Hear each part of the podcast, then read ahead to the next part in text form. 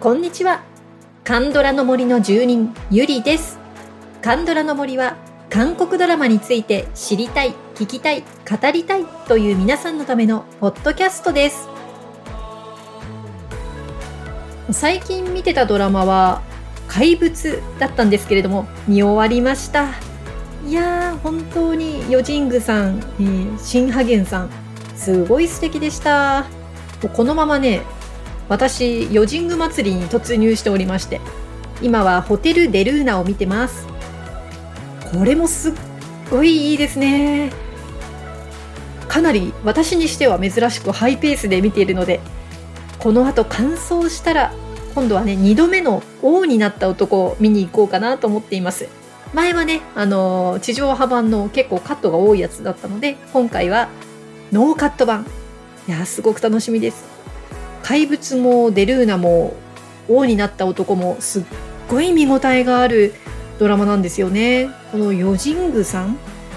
これだけの演技力がありますからもう20代後半30近いのかなと思っていたら1997年生まれ現在24歳ということなんですね。いや若くしてここまでの演技とはもうびっくりすぎです。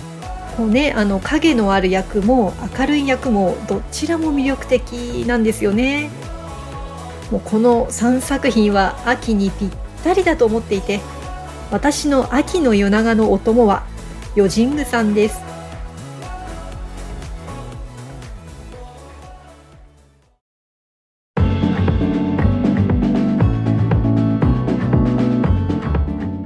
さあ今日は秋の夜長におすすめのドラマを教えてくださいというアンケートの回になります。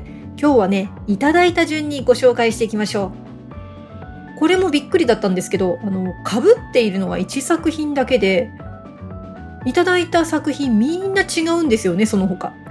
いやー、これはね、なかなか良かったですよ。幅広くご紹介できて嬉しいなと思っています。さあ、早速行ってみましょう。いただいた順ですから、一番最初にね、えー、コメントいただいた方からご紹介しましょう。カンドラ大好きさんです。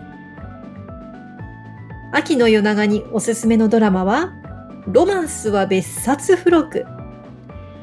温かい気持ちになるから、というコメントをいただきました。えー、ロマンスは別冊付録。これは2019年の TVN ですね。えー、イ・ジョンソクさん、イ・ナヨンさんの出演でした。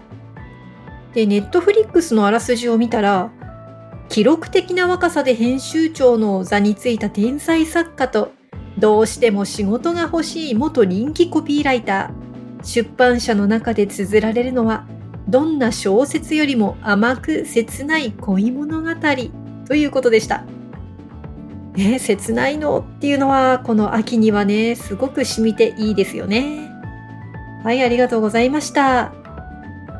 はい、えー、次の方行きましょう。ハッカスプレイさん。選んでいただいたのは、ぶどう畑のあの男。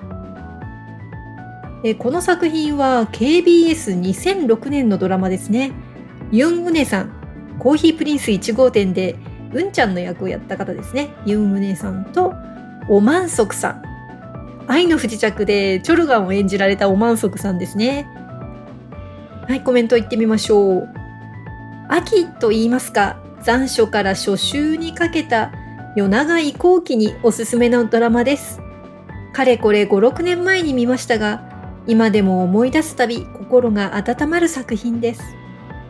物語は夏から秋にかけて進みます。夏のようによく言えば元気いっぱいだったうねちゃんの演じるジヒョンが季節の移ろいとともに秋にはしっとりと大人になっていくのがたまらなく良かったです。広大なブドウ畑が舞台なだけあって、夏の暑さから吐く息が白くなる初秋の涼しさまでをより感じることができます。その季節感が登場人物の感情とうまい具合にリンクしているので、視聴もこの季節に合わせると感情移入レベルが高くなること間違いなしです。ちなみに、ユンウネちゃんのドラマを検索していて出会ったのですが、共演のオマンソクさんの虜になってしまった作品です。最近だと悪役が多いように感じますが、高青年の役も本当に素敵なのですよ。ありがとうございました、ハッカスプレイさん。いや、これは見たいです。どこかで放送してないですかね。えー、ぶどう畑で働くことになった女の子と、それを指導する男性のお話ってことでいいのかな？えー、ゆうねさんとおまんそくさん。私ね、おまんそくさん好きなんですよ。いや、このドラマね、前から見たいなと思っているんですよね。本当にね、あの、万足さん最近悪役が多くって、あの、不時着のチョルガンとかね。うん。でもね、私、おまんそくさん初めて見たのが、あの、チチャンウクとユースンホーがね、出てるエクドンスだったんですよね。ここであの、サドセジャ役。あの、サドセジャっていうと、韓国の歴史をね、よく知っている方は、米びつの中に入れられて死んじゃった人っていうことでよく知ってると思うんですけど、そのサド、サドセジャさんをやってね、まあ、ものすごく目の、目つきの鋭い、すっごくかっこいい人だったんですよ。それでちょっとね、調べてみたんですよ。いやー、このオマンソクっていう人かっこいいなと思って。そしたらね、ドラマがね、あんまりないんですよ。あれなんでこんなにドラマに出てないんだろう。え、さては売れてない人なんて失礼なこと思ってたら、実はミュージカルの人だったっていうのは後から知ったんですよね。もう愛の不時着の時はびっくりしましたね。悪すぎて。でも私はそんなチョルガンが大好きだったんですけれども。でもね、この高青年のおまんそくさんっていうのが見たいですね。ぶどう畑のあの男でした。ハッカスプレイさんありがとうございます。さあ次に投稿してくださったのは、ネトフリ主婦さん。秋の夜長におすすめなのは、ストーブリーグ。今話題の俳優も出てない、OST もほとんど流れない、胸キュン要素もないドラマですが、とにかく最高です。弱小プロ野球チームを野球経験ゼロの新任ゼネラルマネージャーが立て直すサクセスストーリーで、スポーツを題材にした話だけど、スポコン押し売り感は全くなく、究極のヒューマンドラマです。ナム・グンミンさん演じる主人公スンスの仕事の進め方、ロジカルな話し方、交渉術などビジネスマンの方が見たらヒントになる要素も盛りだくさんです。日本ではあまり知られていない作品ですが、野球を知らなくても楽しめる作品だと思います。ありがとうございました。今話題の俳優も出てないってことだったんですけど、ナムグミーさんは素晴らしいですよね。そしてその脇を固める俳優陣なんですけど、まあ、あの、ペクさんでね、2回も助演の賞を取ったオ・ジョンセさんから、いろんなベテラン俳優さんがもう目白押しな感じでしたね、リスト見たら。視聴率もね、だいぶ良かったっていう風にネットでも書いてありましたね。2019年末から放送された KBS のドラマでした。これね、すごく評判いいので見てみたいんですよね。この、なんていうかかっこいいね。クールなナムグンミンさんって見てみたいんですよ。あの、キム課長とね、総理事のコミカルさがすごく印象的だったんですけど、これは本当にね、ストーブリーグはかっこいいんでしょうね。はい、ありがとうございます。さあ次の方行きましょう。メイシーさんです。メイシーさんが選んでくださったのはシークレットガーデン。秋から冬の美しい景色やシーンが楽しめる作品。1話から伏線をたくさん巻かれた作品。一度ではなく二度三度じっくり見ることによって伏線回収しながらより深く楽しめる作品だと思います。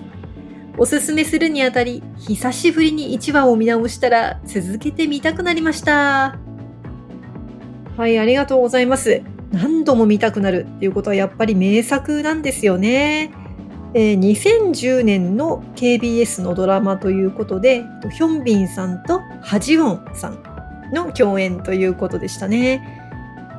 あれですよね、あの、主人公2人が入れ替わっちゃう系のドラマなんですよね。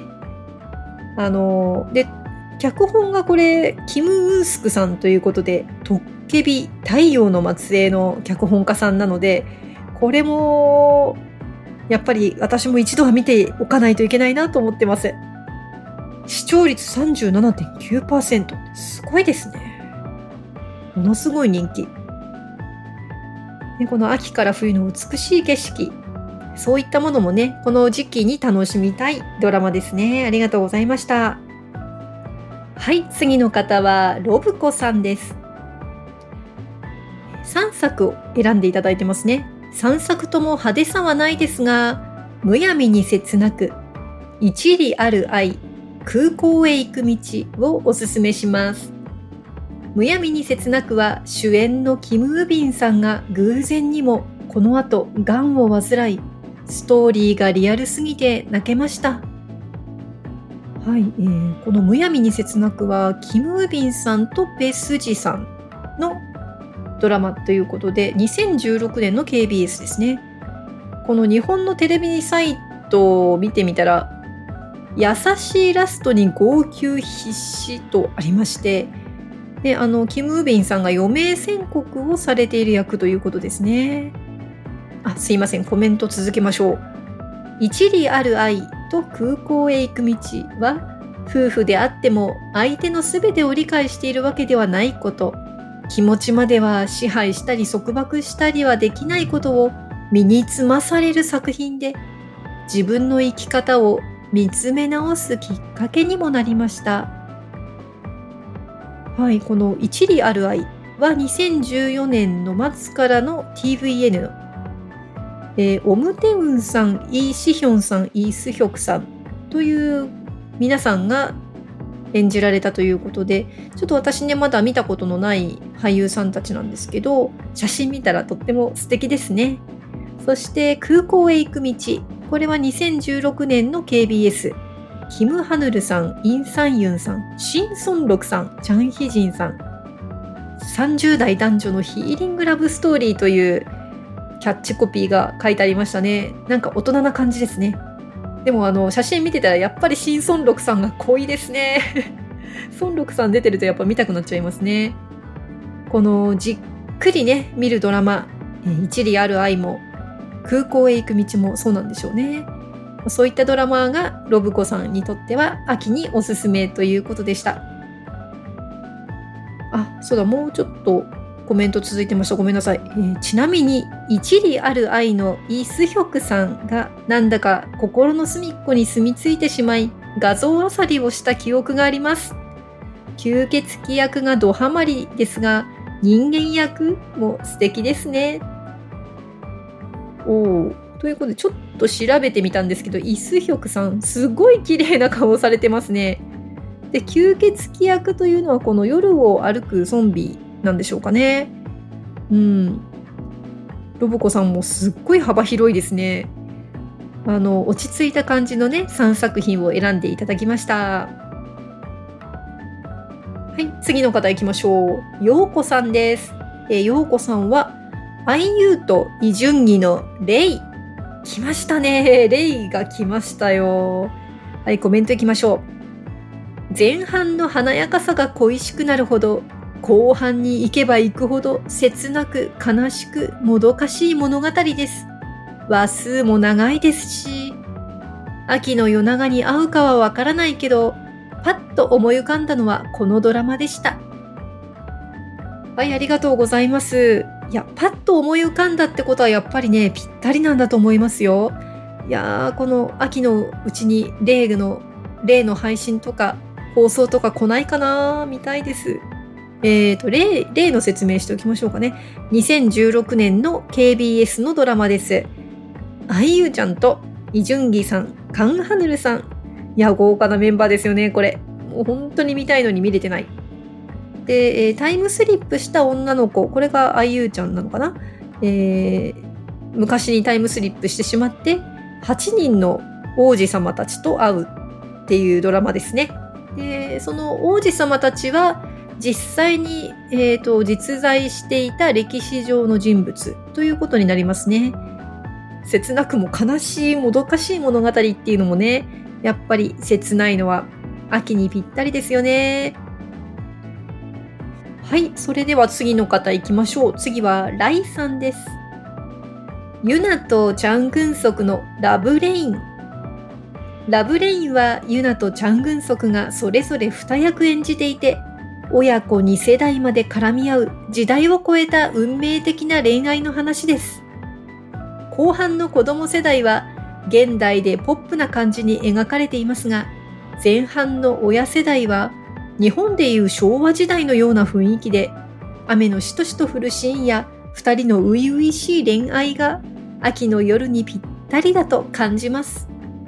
冬のソナタなどの春夏秋冬4部作を撮ったユン・ソクホ監督なので映像の色使いが本当に綺麗で主演2人の美貌と合わせて視覚的にも癒される作品だと思います。はい、ありがとうございます。チャン・グンソクさん、ね、あと、ユナさん。ユナさんも私結構綺麗で好きですよ。に加えてですね、えー、ソン・イングクさんも出ていらっしゃるんですね。2012年の KBS のドラマということで、いやー、視覚的にも癒されるということで、大画面でね、秋の夜長に見たい作品なのではないでしょうか。はい、えー、残り2名になりましたね。えー、じゃあ、次の方行きましょう。ハニカムミツバチさんです。選んだのはトッケビかな？と書いてありますね。トッケビ来ましたよ。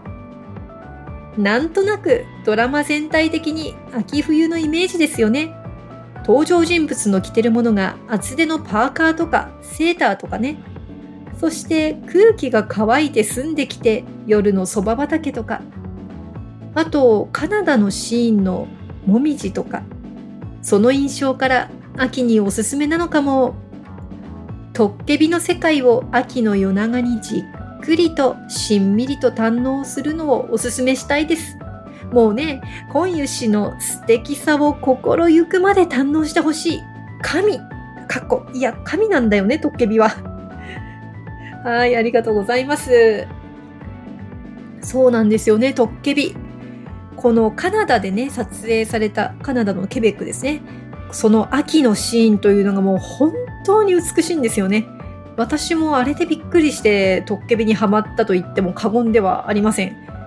いやーもうこのね、1話の最後とか2話とかね、あと15話ぐらいかな、このカナダのケベックが出てくるところはね、大きな画面で見たいんですよ。コロナがね、コロナがね、落ち着いてきたら、ちょっとミニシアターでトッケビ上映しようかななんていう企画も実は温めているんですけれども、あのシーンはきっとすごいんだろうなと思ってます。で、トッケビ自体はね、もう少し秋が深まってから再び見てみたいですね。あの、冬まで行きますんでね。はい、ありがとうございます。さあ、えー、最後の方は、ペコ4201さんです。5作品あげていただきましたよ。冬のそなた、ドッケビ、青春の記録、この恋は初めてだから、賢い医師生活。いやー、ペコ4201さんも幅広いですよね。さあ、長文のコメントをお読みしていきましょう。ちょっと途中ね、あの、私のコメントも入れさせていただきますけど。秋の夜長におすすめのドラマは悩みますね。ブランデーを数滴垂らした紅茶を飲みながらゆったり見たいので、ドロドロ系とサスペンス系は外しました。冬のそなた、トッケビ。秋といえばこの2作品で決まりだと思います。初恋、記憶喪失、交通事故、男性主人公の自己犠牲と韓流ドラマあるあるが続く上に、秋から始まるストーリーとスキー場のロケ地が同じなど共通項が多いドラマです。さらにナミソムの並木道やケベックの街並みが眩しいですし、カメラワークも凝っていて映像美が際立っていますね。人を愛することの素晴らしさ、悲しさ、切なさが金銭に触れて、涙も滲んでハンカチが手放せないです。ペヨンジュンとコンユという高身長で佇まいが美しい少し垂れ目のイケメンをめでるだけでも一見の価値ありだと思います。沼落ちすること受け合いです。いやー、ペコ4201さんのコメントは補足がいらないですね、これ。うん、この際ね、この晩秋からね、遅い秋から見ていくっていうのもいいですね。そうそう、トッケビとね、冬ソナのあのスキー場が同じだというのも、あの、トッケビファンでも有名な話になっていますけれどもね。あのシーンもすごく良かったですね。ちょっと冬ですけどね。はい、次の作品行きましょう。青春の記録。ボゴム君が入隊直前の作品で、俳優を目指す青年ヘジュンと彼に関わる人たちの野望、挫折、恋愛、友情が描かれています。ボゴム君の俳優人生が投影されているのではと思わせるシーンもあり、とても感慨深いです。芸能界の裏も垣間見れて、その中で第一線で活躍し続ける我が推しの厳しさが忍ばれます。我が推しってのは婚友さんですね。腹落ちがナビレラと同じく挑戦的で見習いたいですね。ということで、腹落ちがなかなかいい感じなんですかね、この作品。えっ、ー、と、ごめんなさいね。私まだ見てないんですよね。見たいんですけど。これ、このドラマ、2020年の TVN ですね。今はネットフリックスのみということで、日本ではね。で、この原ぼじは、ハン・ジンヒさんという俳優さんなんですが、あれですよね、あの、ペコ4201さん、ホテリアの DV 父ちゃん、DV、あの、なんだっけ、なんかの会長さんをやっていて、ソン・ヘギョさんが娘役になってた、あの、DV のお父さんですよね。あの DV のお父さんがどんな感じの腹ぼじになってんのかが、すごく気になりますね、青春の記録。はい、えー、では次に行きましょう。この恋は初めてだから。アラサーに近い高校の同級生女子3人が仕事に恋愛に悩みながらも前に向かって進む物語ですが、現在の韓国女性が置かれている地方と都市、また家庭と職場など差別の状況がリアルに伝わってきます。どこか82年生まれキム・ジヨンにも通じるテーマですね。3人が自分なりの幸せを模索する姿は、ファイティンと声をかけたくなります。パートナーとなる男性たちも彼女たちを愛することで人として大きくなって素敵です。はい、ありがとうございます。これは2017年の TVN、イミンギさんが出演された作品ということですね。はい、それでは最後の作品に行きましょう。賢い医師生活です。TVN でね、放送されてまして、日本ではネットフリで配信されている、もう今大人気のドラマですよね。シーズン1が2020年ということで、今シーズン2やってるところですよね。で、9月の中旬には最終回を迎えるといった感じになってますね。はい、じゃあコメントに行きましょう。医療ドラマに目立ちがちな派閥争いから起こる陰謀に裏切りとミスの隠蔽などブラックなストーリー展開がなくて安心して見ていられます。あくまでも医術に誠実に向き合う5人の医師と他のスタッフや患者さんたちの日常にフォーカスしているのが新鮮です。偉大の同級生というプライベート部分のわちゃわちゃぶりが微笑ましく、こちらもクスッとなりますね。バンドも楽しいですし、視聴後に心がほっこりして、明日も頑張ろうという気持ちが湧いてきます。コメントを書き終えて、無償にキムシンさんとうんたくちゃんに会いたくなりました。ネットフリックスに行ってきます。はい、行ってらっしゃい。ねえ、あの、賢い私生活もこれ、泣いたり笑ったり本当にあのいいドラマですよね。すごい盛り上がりがあるってわけではないのにどうしてこのストーリー一つ一つがグッとくるんだろうという非常にこう濃密で、うん、素敵なドラマです。この9月にねシーズン2も終わってしまうのであの秋の夜長にシーズン1から見直すっていうのもいいかもしれないですね。なんか余韻を楽しむ感じで。ね本当にこのドラマは癒されます。ペコ4201さん、ありがとうございました。さて、いかがでしたでしょうか？落ち着いた作品がね、多かったですね。こういった作品、ま落ち着いた作品、秋の映像が美しい作品、えー、じっくり泣ける作品、深く考える作品、あと癒される作品。まあ、いずれも秋の夜長にぴったりというとこでしょうかね。皆さんも気になる作品をぜひゆっくりと見てくださ。い。